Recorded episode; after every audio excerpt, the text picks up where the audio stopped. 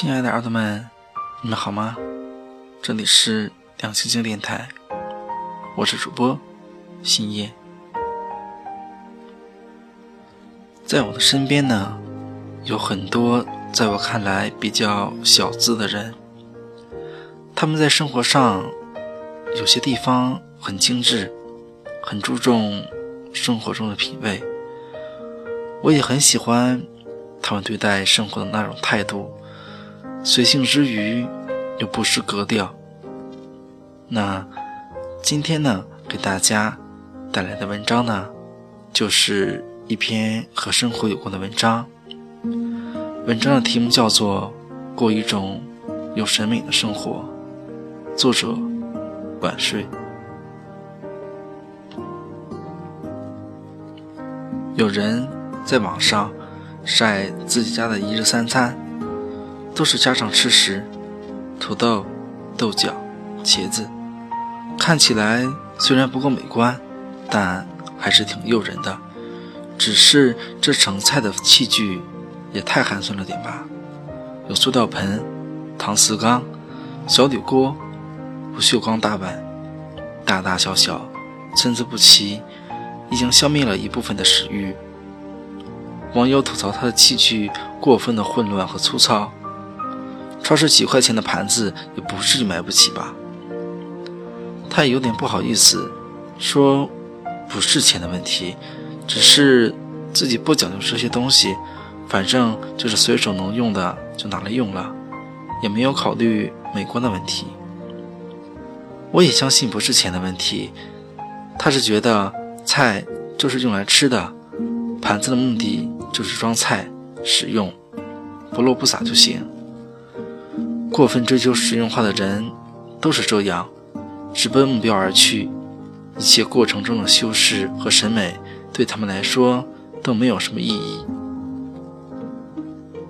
我有个亲戚，看存款是个有钱人，看居住环境是个穷人。上世纪八十年代的简装修，油漆斑驳的旧家具，大脑袋的电视机，比我们单位的扶贫对象过得还要清贫。问他们怎么不拿出点钱装装房子呢？他们就说能住就行呗。也不是皇家贵族，住那么好干什么？我还认识一个人，给自己的小女儿穿得破破烂烂，全身都是别人送的旧衣服。亲戚看不过眼，就给孩子买了点新衣服，却全被妈妈送人了。理由是小孩子也不懂什么是美，而且长得快，穿新衣服也是浪费。去饭店吃饭。隔壁桌一对小两口带着老两口，儿子每点一个菜，就遭到当妈的反对。红烧肉四十八，也太贵了。猪肉才多少钱一斤啊？有四十八，能在家里吃好几顿了。反正就是这样的逻辑，什么都不如家里吃的便宜实惠。最后儿子生气了，对下菜单，都不合算，那干脆回家吃得了。当妈的高兴了，我早就说回家吃嘛，自己做才合算。情人节，同学想起老婆总抱怨自己不够浪漫，就偷偷的买了一束玫瑰花送给老婆。老婆看都不看，扔到一边。你有钱烧的啊？他觉得玫瑰不当吃不当穿，白浪费钱，第二天就凋谢了，还不如买点熟食更实惠呢。家里有个旧房子，常年出租，发现很多租客都是一种反正不是我的房子，我就往死糟蹋的心态。每次搬家去收拾房子，都发现房间里又脏又乱，也不知道是怎么过下去的。就算不是自己的房子，可还是自己每天住在里面啊，自己看着就不难受吗？用网上流行的话说，房子是租来的，可是。日子不是啊，只有其中一个租户，我去收房租的时候去过一次，人家把瓷砖擦得雪亮，简单的几件家具全部罩着碎花的布巾，墙上贴了艺术气息的壁纸，整个房间马上就不一样了。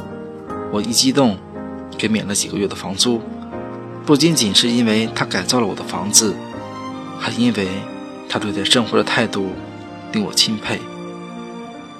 我爷爷以前做过木匠，小时候很迷他用刨子刨木头，他刨子的所到之处，木香泛起，白白的刨花卷曲成团，落在地上，像变魔术一样变出了一座小山。他还会做木质的手枪，很多孩子都有。只有爷爷的枪会在枪柄上刻上一个红五星，还染上色。因为这个红五星的存在，这粗糙的手枪就顿时变得不一样了。记得小时候，爸爸妈妈带我去看电影，我们一家人要穿上最好看的衣服，手拉手从家里。走到电影院，我妈还会给我和姐姐戴上平时不舍得戴的玻璃发卡，把额头的碎头发全部梳到后面去，两个小辫子上扎上蝴蝶结，在温暖的黑暗中，只有屏幕上发出来的光亮中闪动的人影。我们屏着呼吸，强抑感动的泪水，进入一个神秘的光影世界中，直到现在。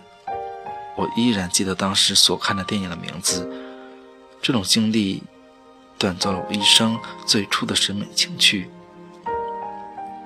现在我偶尔会买一些花插在花瓶中，即使它们明天就凋谢了，可这一刻的美丽仍然可以愉悦我的生命。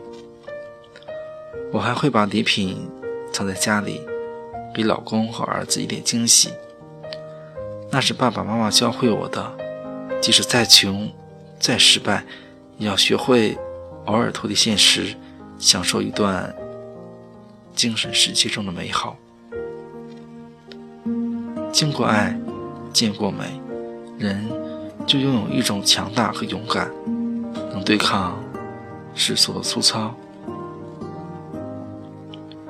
张一和在《往事并不如烟》这本书中。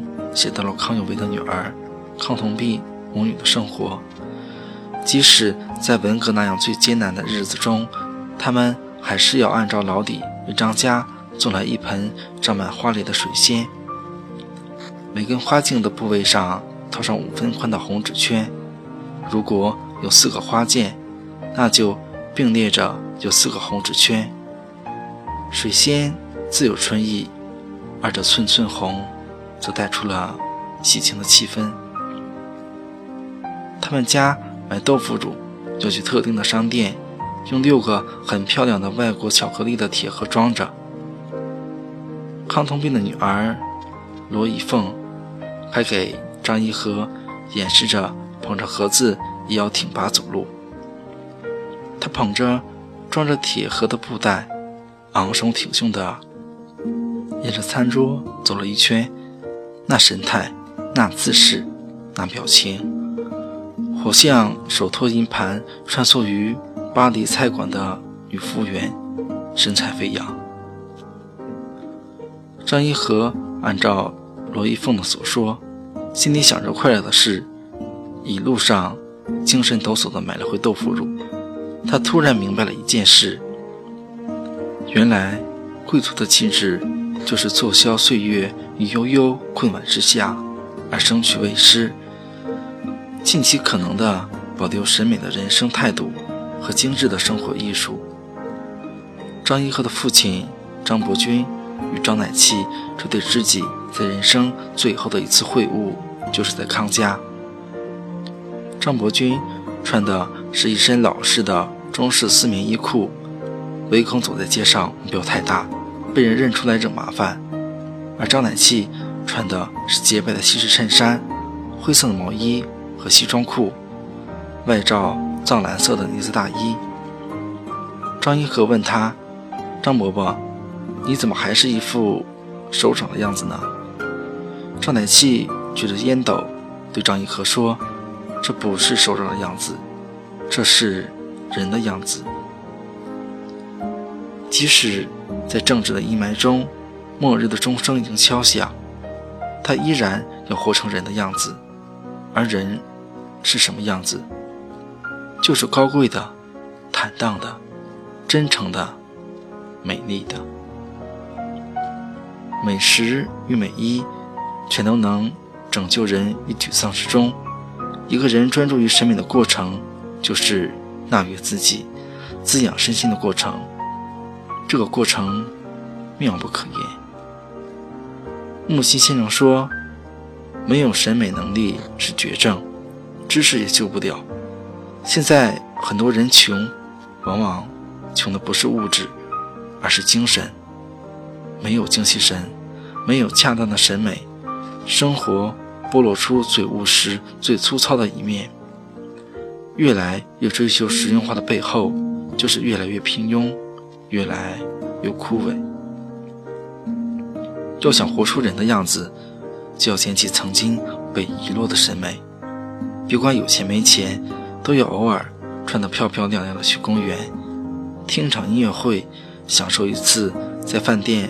吃饭的服务，优雅是一种姿态和专注，是以精神的丰富来对抗现实的束缚。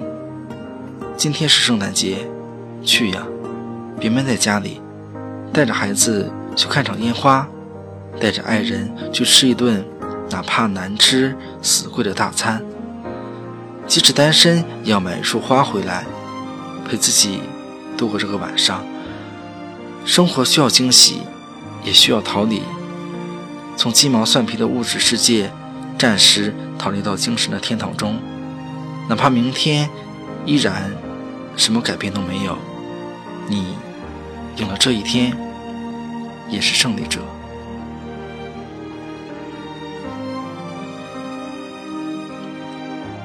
好啦，今天的文章到这里就结束了。那。希望听完这篇文章之后呢，我们也可以以一种审美的态度对待生活，要去发现和接受生活中的一些小情趣，并且学会来装饰我们的生活。那，亲爱的奥特曼，晚安，好梦，我们下期节目再见吧。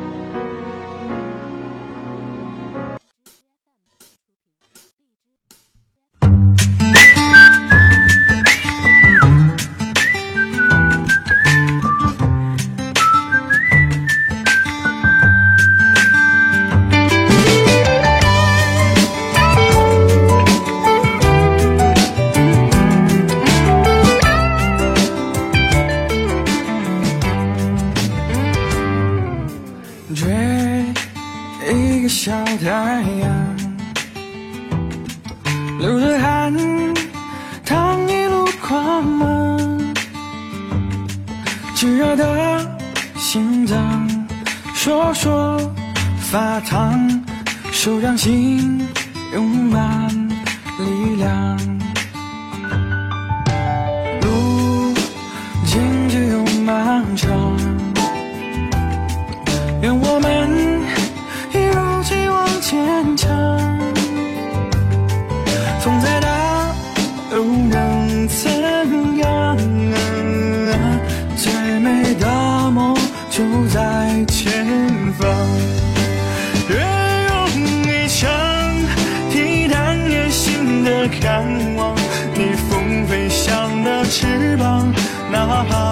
受过伤，不紧不放，永不言弃的信仰，似有若无的坦荡，就够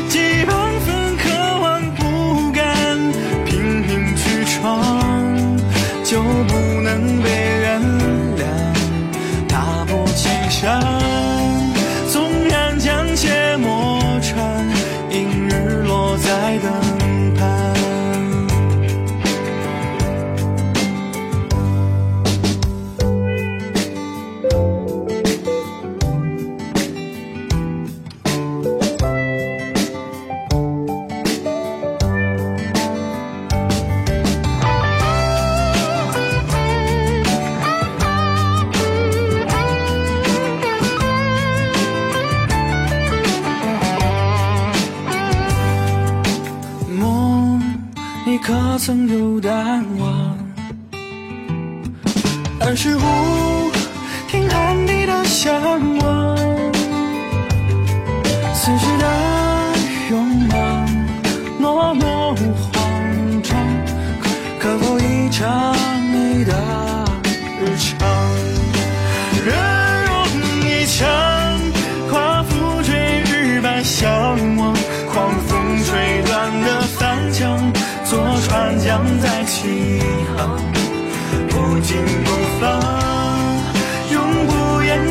弃的